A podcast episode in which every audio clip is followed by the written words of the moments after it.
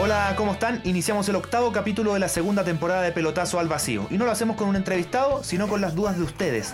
Hace unos días les pedí en mis redes sociales que me preguntaran, siempre con respeto, obvio, algo que quisieran que les respondiera. Salieron muy buenos aportes y los paso a contestar. Pelotazo al vacío. Parto con las preguntas que me hicieron en Facebook, en arroba pelotacen. Marcelo Antonio consulta. Dado el bajo rendimiento en las copas internacionales y el poderío económico de Brasil y Argentina, ¿crees que la NFP debería ayudar a todos los equipos en la programación de los torneos locales o retomar el torneo de reservas por último? Bueno, este tema adquiere actualidad a partir de, la queja de Colo Colo porque no se movió el encuentro ante la Católica. Acá hay varios temas. El primero, el local manda. Si el local quiere jugar el viernes, hay que asumirlo nomás. Más allá que uno haga la petición tarde o temprano para mover el partido. Claro, la Católica tiene un día más de descanso con respecto a Colo Colo pensando en la Copa Libertadores y son cosas que pasan. Vamos a ver después si esto en la vida es circular, si algún día le toca Colo Colo ser local ante la Católica qué va a pasar. Yo me acuerdo del 2008, por ejemplo, la U tenía que jugar ante Colo Colo en, en el Nacional Apertura 2008 y se le pidió a la U que moviera el partido porque Colo Colo venía de jugar Copa Libertadores. La U no lo movió, jugaron el sábado, ganó la 1-0 con gol de Villalobos. Ese día Lucas Barrios se molestó mucho. Recuerdo que post partido dijo, esto se va a devolver en algún momento. Segundo semestre en el Monumental, gana Colo Colo 2-0 con dos goles de Lucas Barrios. ¿Se acuerdan cuando estaba como medio con dolor de guata, vomitando? Bueno, por eso digo que la cosa es circular. No es que la Católica esté obligada a ayudar a Colo Colo, para nada. Insisto, el local manda. Pero en algún momento Colo Colo va a ser local y ahí va a haber que asumir. Pregunta Oscar San Martín. ¿Crees que una buena forma de potenciar las inferiores sería jugando la Copa Chile durante el año con plantel sub-23? Es una buena propuesta. Es una buena propuesta. Hace unos días nomás hablábamos con Fernando Felicevich y nos decía que hay que darle espacio a los jóvenes. ¿Por qué no hacerlo en Copa Chile? Por ejemplo, en México, lo comentaba Joaquín Montesinos en la entrevista que le hicimos, que en, México el torneo de reservas es con juveniles, pero se le da espacio a que tres adultos puedan jugar, tres profesionales, porque a veces hay jugadores que están saliendo de, lesiones, están con pocos minutos y pueden jugar. Entonces al final favoreces todo, favoreces a los adultos y también le das trajina a los juveniles. Eso hay que hacerlo. Hay que pensar en cómo mejorar. Son muchas formas, pero parece que aquí nadie le interesa. Los invito a escuchar la entrevista a Joaquín Montesinos. El trabajo de Chile en las divisiones inferiores es terrible. Las pellejerías que pasan. O sea, así no vamos a crecer nunca. Vamos a sacar jugadores que son crack, pero uno de cada 100 porque Dios es grande nomás, no porque Chile esté trabajando para eso. Consulta Joaquino Pietrantoni dice, ¿crees que las grandes figuras, al ser representados casi por la misma persona, sea un factor de presiones al momento de elegir a los jugadores para la selección y así decir cuál juega y cuál no, ya que por lo que vemos, Felicevich tiene influencia en el fútbol chileno?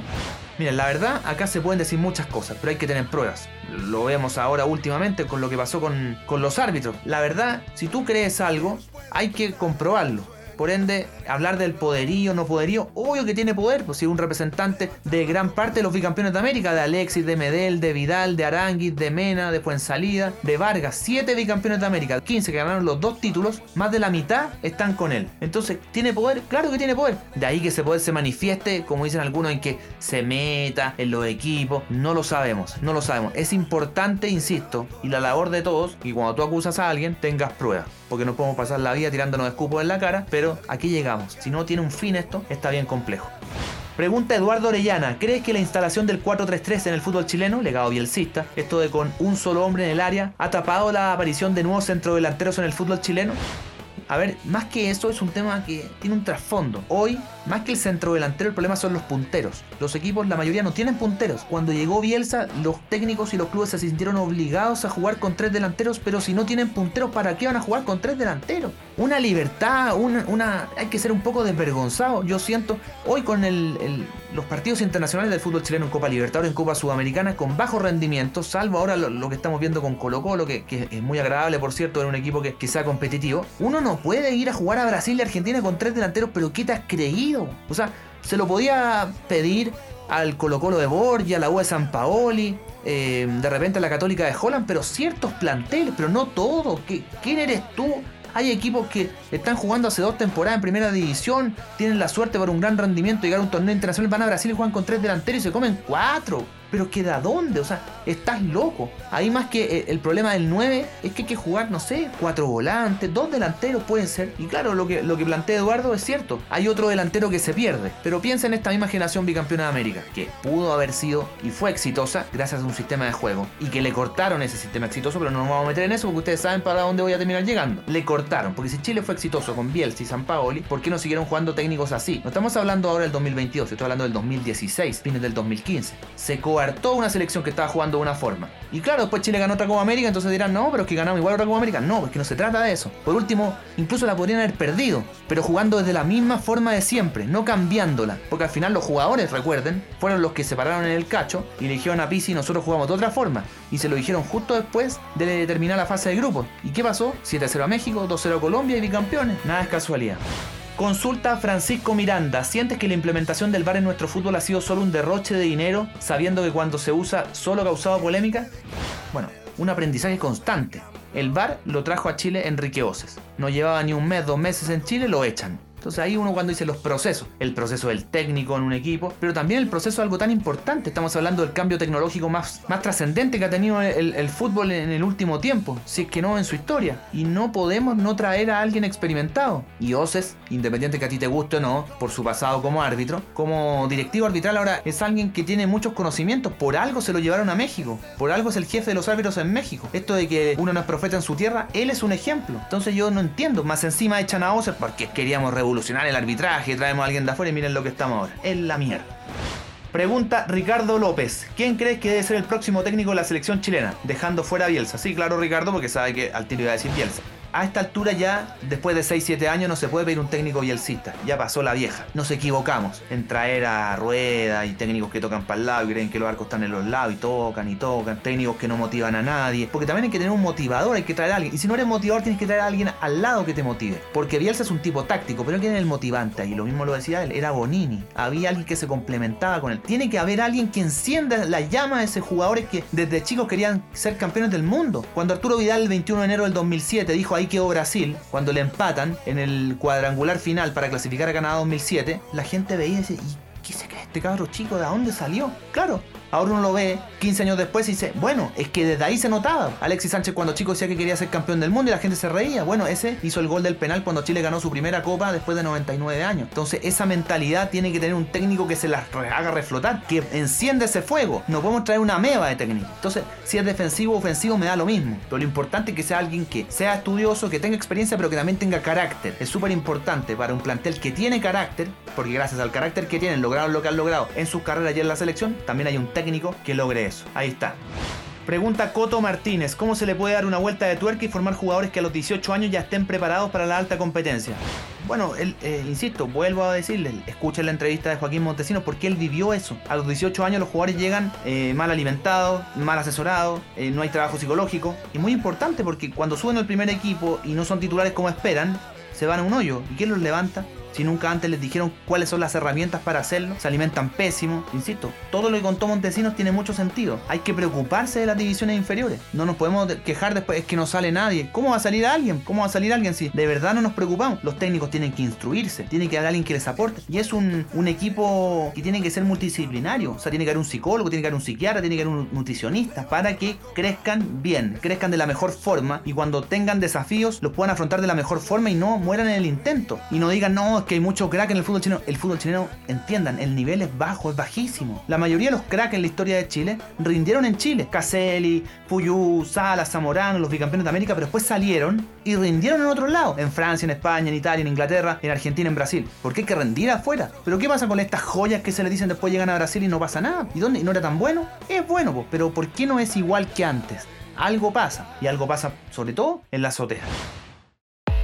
Hago un alto para contarles de Cabañas Foráneo. Ubicadas a orillas del río Maullín, están a 5 minutos de Puerto Varas, un sitio ideal, con cabañas para 4 y 7 personas. Búscalos en Cabanas Foráneo en Instagram, escríbeles a contacto o llámalos al más 569 95 45 28 55.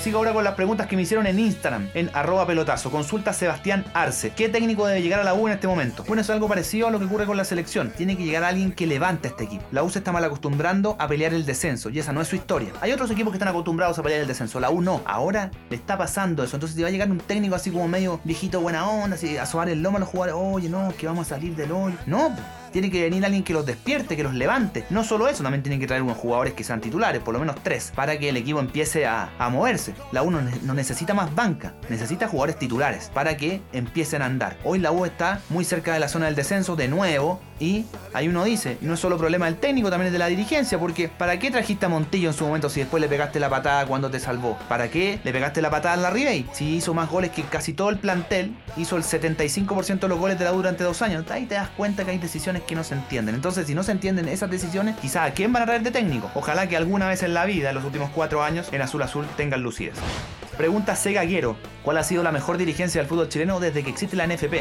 Bueno, como tal, la NFP existe desde 1986. Antes estaba la Asociación Central de Fútbol. Y con ello me quedo con dos dirigencias. Una, la de Harold May Nichols, que estuvo entre el 2007 y el 2011. Él tuvo la lucidez en su momento cuando Chile estaba eliminado de la Copa América del 2007, con el Puerto Ordazo, con Nelson Acosta renunciando en el avión, para traer un tipo que cambiara todo que remeciera esto, como le decías antes en los otros ejemplos de equipos, de selección. Bielsa marcó a muchos jugadores, lo han dicho ellos, no lo digo yo. Eso suma. Para comenzar un nuevo proceso hay que traer a alguien que abra el camino, que remezca a los jugadores, que haga un cambio de cabeza, de cuerpo, incluso de alma. Ya casi que estoy hablando como Arjona. Pero que uno necesita que si los equipos tienen que despertar, tienen que traer a alguien que los despierte. Los equipos son el fiel reflejo de sus técnicos. Y si tenemos una meba de técnico, el equipo va a andar como una meba. Y después no le podemos culpar a jugadores ahora si es que trajeron a un técnico que puede haber sido muy exitoso afuera, pero viene a Chile y no sirve. Algún día, espero estar equivocado, me van a decir ustedes, hay un técnico colombiano que vino a Chile y fue exitoso. Hasta ahora, ninguno. Es así. Y mención especial también a eh, Ricardo Humor, que fue presidente entre el 93 y el 98, un tiempo que fue muy lindo para el torneo chileno y también a nivel internacional. Católica el 93 finalista de la Libertadores, la U semifinalista de la Libertadores el 96, colocó los semifinalistas de la Supercopa el 96, colocó los semifinalistas de la Libertadores y la Supercopa el 97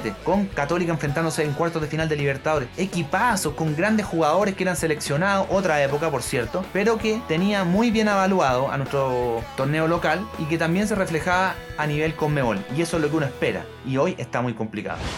Consulta Jaime Zúñiga, ¿qué opino de las sociedades anónimas a casi 20 años de la ley? Acá esto es, bien extraño porque se acuerdan de que no, que la sociedad anónima nos quitaron los clubes. Sí, pero se acuerdan cuando el equipo anda mal. Cuando Colo Colo fue tetracampeón en el 2006-2007, yo no escuché a nadie decir, no, que la sociedad anónima nos alguien va a decir, no, que yo la critiqué. Sí, pero uno de 100, uno de 1000, uno de 10.000, uno de 100.000. La mayoría estaba feliz pues, con Chupete Suazo, Matías Fernández, Valdivia, Giovanni Hernández, paso. Y cuando la U fue tricampeona de Chile y ganó la Sudamericana, ¿dónde está la sociedad anónima? Le querían hacer una, una escultura, una estatua a Federico Valdés junto a San Pablo. Entonces hay que tener cuidado. Yo creo que lo importante más que la sociedad anónima en sí, que puede tener problemas, es quién las guía. Quizás gente que tenga capacidad, que tenga conocimiento. Cuando tú, en cualquier ámbito de la vida, no solo el fútbol, si tú pones a hacer pan a un ferretero, el pan va a quedar malo, lógico. Entonces, esta idea con la sociedad anónima se metió mucho empresario que no tiene para qué ganar plata porque están forrados y en el fútbol no van a ganar más plata, pero vienen acá a hacerse un nombre, eh, de repente quieren ser presidentes de la república, entonces ocupan un equipo como Chivo para, ganar renombre, pero eso no, aporta a largo plazo a los clubes. Entonces ahí está el problema. La sociedad anónima en sí no es un problema. El problema es quiénes están encabezando los equipos. En algunos casos, digo, ni siquiera sabemos quiénes encabezan los equipos. Pregunta José Montesinos, ¿hay algún DT capacitado en Chile para dirigir la selección chilena? En Chile, Quinteros. Chileno, no. El único chileno que está capacitado es Pellegrini. Cuando yo hablo del carácter, tiene que ver con eso. ¿Qué técnico? Esto no es por ningunear a nadie, pero ¿qué técnico se va a parar frente a los bicampeones de América y les va a decir, ¿saben qué? Tú a la banca.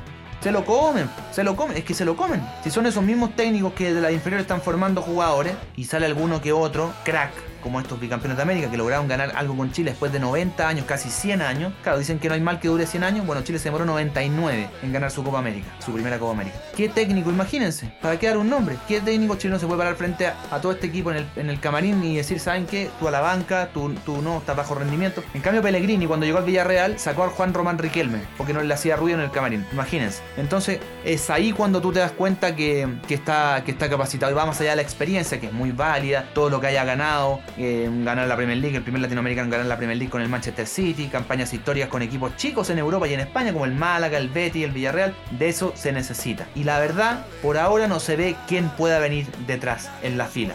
Consulta a Gabriel Holgado, ¿cómo ves el trabajo que se está haciendo en Colo Colo? ¿Da para esperanzarse?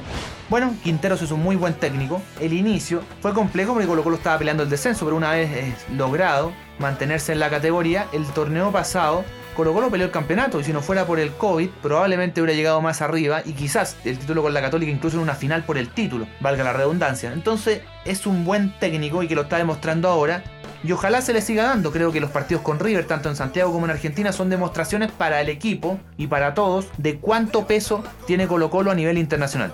Y es muy importante la, campaña de local en cualquier Libertadores, en cualquier torneo internacional, ser fuerte de local te da eh, espalda para, salir con, otro, con otras obligaciones a, jugar de visita. Porque si pierdes de local tienes que ir a ganar de visita y es complicado para, para, el fútbol chileno en general, es complicado. No es un tema de Colo Colo. Así que veremos, pero insisto, estos partidos con River van a demostrar que si hay esperanza o no con, con este Colo Colo.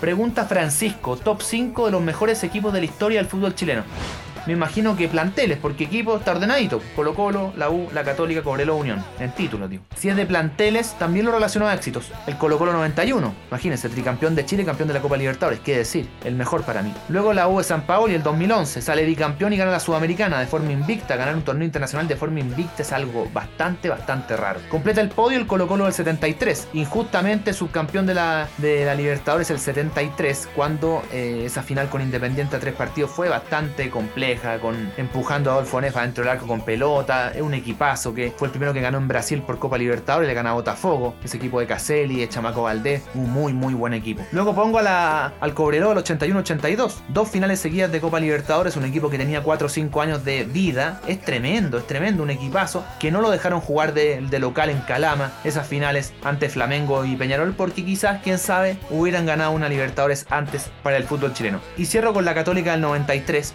que llegó a la final de la Copa Libertadores ahí con Ignacio Prieto de técnico. Y fue claro, le tocó el mejor Sao Paulo de la historia, uno de los mejores equipos brasileños de la historia, y poco pudo hacer. Pero es un muy, muy buen equipo esa católica. Y hago mención a Nacho Prieto porque la mayoría de los éxitos de Chile a nivel nacional, a nivel internacional digo, de clubes y de selección, está ligado a técnicos extranjeros. Nacho Prieto llevó lejos a un equipo chileno a nivel internacional siendo chileno. Y eso creo que se destaca muy, muy poco. Antes de seguir les hablo de Estación Rock.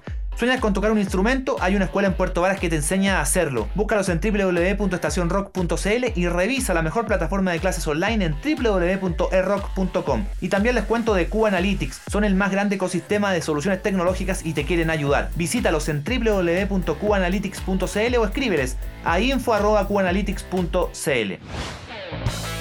Y también doy espacio a las preguntas que me hicieron en Twitter, en arroba pelotazo. Esta es de arroba barhuerta1701. ¿En qué minuto el campeonato chileno bajó tanto su calidad? Bueno, están los años 90 que destacaban mucho por los refuerzos que tenían. Espina, Rodríguez, Gorosito, Acosta. Eh, imagínense, poco antes en los 90, el 93 estaba el tanque Hurtado, un delantero de la selección ecuatoriana jugando en Chile. Hoy día se imaginarían a Ener Valencia en Chile. En la Católica comienza los 90 estaba Saturnino Cardoso, estaba Chemo del Solar. Entonces es otra época. En, la Católica estuvo Cate, que fue parte de Sao Paulo de Le Santana. Es claramente es otra época. Entonces la calidad tiene que ver con la inversión. Los jugadores son más caros hoy, son más caros. Hay menos inversión, hay menos inversión. ¿Por qué? Porque pasar de club esa sociedad anónima, el club como que se endeudaba. Bueno, así terminaron quebrando algunos. Pero la sociedad anónima es una empresa y a la empresa solo le, le importa terminar con números azules. Por lo tanto, esto es duro. ¿eh? A la empresa probablemente no le importa ser campeón. Lo que le importa es no perder plata. Y uno dice, pero ¿cómo si ser campeón te va a dar más dinero? Porque clasificas a torneos internacionales, sí. Pero esa plata después hay que invertirla. Si ganas mil pesos, ¿cuánto gastas en refuerzos? ¿100 pesos? Bueno, no te quejes porque después no vas a ser bicampeón. Entonces ahí hay un tema de cómo, cómo se usa el dinero y cuánto dinero se usa. Pero claramente, si queremos mejorar, tenemos que mejorar jugadores, comprar mejores jugadores, tener mejores jugadores y también tener mejores cuerpos técnicos que le saquen rendimiento a sus equipos. Recuerden que la U 2011, en una votación dividida, eligió a San Paoli por sobre Simeone. O sea, gastó menos dinero. Lo que no sabían lo que iba a venir después, que fue maravilloso para la U y con la selección que logró ganar la Copa América, pero en su momento fue un riesgo, fue un riesgo muy grande. Y ahí es donde está el tema, si uno se fija en las grandes decisiones de las sociedades anónimas, está así, corriendo riesgo, corriendo riesgo. Y de repente hay un acierto, pero de repente no. La Católica ahora trajo casi puros jugadores libres. ¿Y cómo quiere pelear el pentacampeonato? ¿Qué jugador de los que trajo es titular hoy día? Paz y sería. Entonces también hay un tema ahí, cómo eh, nos hacemos cargo del deseo, pero lo ejecutamos también en las decisiones. Porque yo puedo querer comprarme el mundo, pero si no tengo dinero, no lo puedo decir. Es así de simple. Y el mismo Bar Huerta 1701 hace otra pregunta, estaba con ganas de preguntar, dice, ¿qué hubiese pasado si Chile le ganaba a Alemania en la Copa Confederaciones? Bueno, se culpa mucho a Marcelo Díaz que por culpa de él perdimos, pero pocos se acuerdan de Angelo Zagal que se perdió un gol debajo del arco. Entonces cuando tenemos, le tenemos mal a alguien siempre lo vamos a apuntar, no, que por tu culpa. El fútbol es un deporte colectivo, en donde el delantero también tiene la, labor de hacer un gol y si no lo hace, ¿por qué vamos a culpar de otro a otro o solo a otro? Hay que ser menos injusto. Yo creo que si Chile le ganaba a Alemania, eh, iba a clasificar al Mundial por un tema anímico, un tema anímico. Y no porque por perderla no fuimos. Si recordemos que quedamos fuera del repechaje por diferencia de gol. Pero hubo partidos que por con la cabeza en cualquier parte se perdieron como se perdieron. El 3-0 con Paraguay en Santiago, después 3-0 con Brasil en Brasil. O sea, 0 puntos y menos 6. Eso nos sacó. Chile tenía que sacar 4 puntos de 12 para ir al Mundial. Sacó 3. Bueno, es un tema. La verdad, las oportunidades hay que aprovecharlas. Chile aprovechó dos finales de Copa América y no aprovechó una final de Copa Confederaciones, entendiendo que Alemania no vino con su equipo 1. Pregunta Gabriel Leal, ¿en qué puestos debe reforzarse la U? Tres puestos, tres puestos, bueno, un central, titular, por favor. Cuando la U sufre lesiones, todavía no había cerrado el mercado de pases. Entonces, si sabe que Casanova va a estar fuera tanto tiempo, trae un central. No es que la U no necesita. Bueno, fíjense ahora cómo está la cosa. Un volante de corte, un volante de corte titular. Y ahí tengo la U hacia un volante de salida o un lateral. Porque hoy la defensa de la U es muy joven, es muy inexperta. Entonces, como que entre que la presión, que lo atacan, lo está pasando pésimo. Tiene que traer jugadores experimentados, que es distinto a viejo. Porque para un jugador en Argentina de 26 años que lleve jugando 6 años en primera división, 7, pero bueno, es importante que los plan A también resulten, no que traigan el plan E, porque eso se refleja también en el rendimiento. Benjamín Cox pregunta, ¿a quién le atribuyes el bajo nivel del campeonato y de la selección? Bueno, un poco lo que hablábamos antes, el bajo nivel del campeonato tiene que ver con jugadores que no tienen el nivel de antes, también con cuerpos técnicos que no le sacan el, máximo rendimiento a los jugadores, y ese es el aporte que tiene Quinteros en Colo Colo, por ejemplo, que tuvo Holland en la U, que tuvo en en la Católica, digo, San Paoli en la U, técnicos que llegan y te, da, te marcan rendimiento, te sacan rendimiento. Casualidad o no, todos técnicos extranjeros. Bueno, ahí está la crítica al técnico chileno, que cada cierto tiempo sale hablando y dice que no nos toman en cuenta. Bueno, pero es que para que te tomen en cuenta tienes que hacer algo también, pues si esto no es el hogar de Cristo. ¿Por qué hace 17 años no hay un técnico chileno en la selección? ¿Por qué los dirigentes creen que nadie se la puede? O porque no lo quieren perjudicar, porque cualquier técnico chileno que agarre la selección en cualquier momento post Bielsa o post San Paoli, se lo comen. Y lo saben, pero no lo reconocen. Y por último, saludo a arroba la voz de Claudio. Dice, si Católica es el mejor equipo de Chile en la última década, ¿es la U el peor equipo de la última década? ¿Y por qué? Debe ser hincha de Católica probablemente. Bueno, no hay dudas que Católica es el mejor equipo de la última década, 2012-2022, porque claro, al partir del 2012 ya sale el bicampeonato de la U y la Sudamericana del 2011, estamos claros. Si acaso la U es el peor, es difícil. Yo creo que, a ver, en relación con su historia sí, porque la U está acostumbrada a otra cosa. Por eso puede postular a hacerlo. Pero hay otros equipos peores. Si vemos en la década, hay equipos que han descendido dos veces, tres veces, que bajan y suben. Esos son los peores equipos. Pero claro, cuando se confronta, insisto, la historia con tu realidad, choca mucho lo que le está pasando a la U. Y como decía antes, se está mal acostumbrando a pelear el descenso. Un equipo que gana una Copa Sudamericana invicta hace 11 años. Un equipo que la década más gloriosa que pudo haber tenido un equipo en el fútbol chileno fue los 60 con el Pale Azul, ganando el torneo del 62, del 64, del 65, del 67 y el 69, cuando eran torneos largos. Y uno ve ahora, entonces, claro, la U tuvo 25 años sin ser campeón, desde el 69 al 94, pero estos años, estos cuatro años han sido más miserables que esos 25, porque en esos 25 la U igual ganó una Copa Apoya Gol, peleó campeonatos, claro, es cierto, bajó a la B, pero fue animador, fue animador del torneo. El año, el año 92, el equipo que venía peleando la liguilla de promoción le gana a Colo Colo el clásico, hace Colo Colo tricampeón y campeón de la Libertadores de América con, con doblete lleno cofre. Pero ahora esta uno le gana a nadie, no tiene carácter. Perdió con Colo Colo 4-1, perdía 3-0 en los primeros minutos. Con la Católica el primer tiempo le podría haber hecho 5, le hizo 2 nomás. Entonces, ¿quién va a ayudar a la U? Es un tema. Pero claro, yo no me la jugaría con que la U es el peor equipo de la década, pero postula porque eh, claramente su rendimiento no ha sido. Y en los últimos 4 años qué decir, imagínense, peleando el descenso hasta las últimas fechas siempre. Gracias a todos por sus preguntas. Así despedimos el capítulo 8 de Pelotazo al Vacío. Que les vaya excelente. Y recuerden escuchar y compartir este y otros episodios. Adiós.